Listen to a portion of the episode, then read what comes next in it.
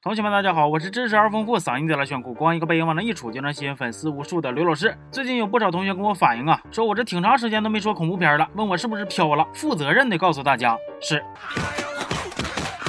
嗯，那啥啊，我就是开个小玩笑，大伙儿不要太暴躁。视频早就安排好，只要你们有需要。今天我要带来的这部，就是既是恐怖片，也上过院线，而且还有一堆槽点，满足你们所有的需求，带来多倍的快乐。它就是。午夜整容室电影刚一开始就是一场传戏，有个后背纹蝎子的硬核老妹儿搁那嘎嗯嗯啊啊的。这个时候门外出现一个大妹子，也就是本片的女主白富美。白富美一瞅，哎呀，这个男的长得有点像我男票啊！不，你们不可以。接着她一声尖叫，然后她就起飞了，是真起飞啊，不是啥隐喻啥的。原来白富美是要出国学习，回来的第一件事就是找自己的舍友兼闺蜜，俩人是最好的姐妹。闺蜜就问她，你这回去欧洲有没有遇见啥帅哥啊？白富美害羞一笑，哎呀，你讨厌了。啦，人家心里只有男票了啦，偶尔还会有周杰伦、林俊杰、刘昊然、易烊千玺、乔杉、雷佳音、朱一龙、刘彦祖。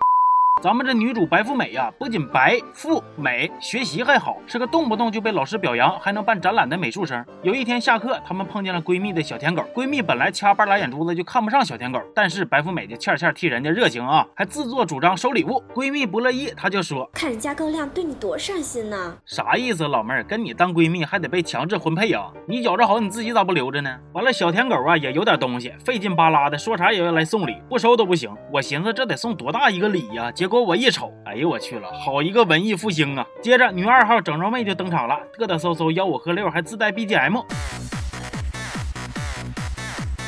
整容妹的人设是一个漂亮、性感、沉迷整容、自带大招、走路发飘的搞颜色担当。但我寻思啊，你开搞之前至少先注意一下着装吧，再不济也得换双鞋吧。那脚趾头都出了出去了，还当谁看不见呢？完了，这个整容妹登场之后，大伙儿也都跟没见过啥世面似的啊，滋哇瞧笑话，咔咔就往上围呀，甚至还要咋咋呼呼的上手摸。哎呦我去了，知道的这是你们同学，不知道的瞅你们这反应，还寻思是狮身人面像自己出来遛弯了呢。整容妹也不是啥省油的灯，她抄袭了白富美的。作品给白富美气的呀，当场洗澡。哎，真希望她以后经常生气呀。白富美觉着光靠洗澡发泄还不够，于是就去酒吧。恍惚中，她又看见自己的男票正在特别卖力的吃整容妹的头发，帮自己报仇。这给白富美感动的。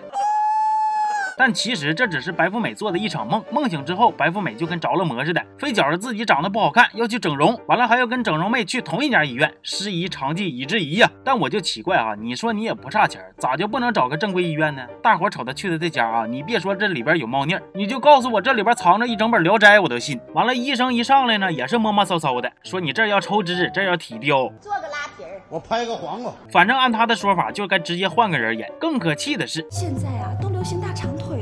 嗯，对，那你还能给人接个腿咋的呀？对于你这种行为，我只有四个大字儿，请联系我。但是后来白富美临门一脚的时候，看见了鬼影，于是她就跑了。之前去过那家医院的炮灰们也接二连三的出事儿了。白富美就觉着这家诊所绝对有问题，于是联系整容女，喊出了一句振聋发聩的台词儿：“复仇者集结。”白富美偷摸潜伏进诊所调查，说真的啊，就你这两下子还搞潜伏呢？沙楞拉倒吧，边区更适合你发展呢。接着，白富美意外的发现，这女医生不仅突出，而且多变，因为她竟然还能蜕皮。不愿意，告辞。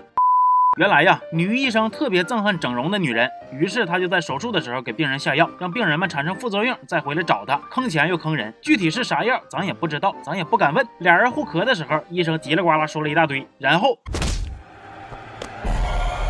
这真是一顿操作猛如虎，一看胸围不是，一看战绩四十五，不是我这嘴咋还老乱看呢？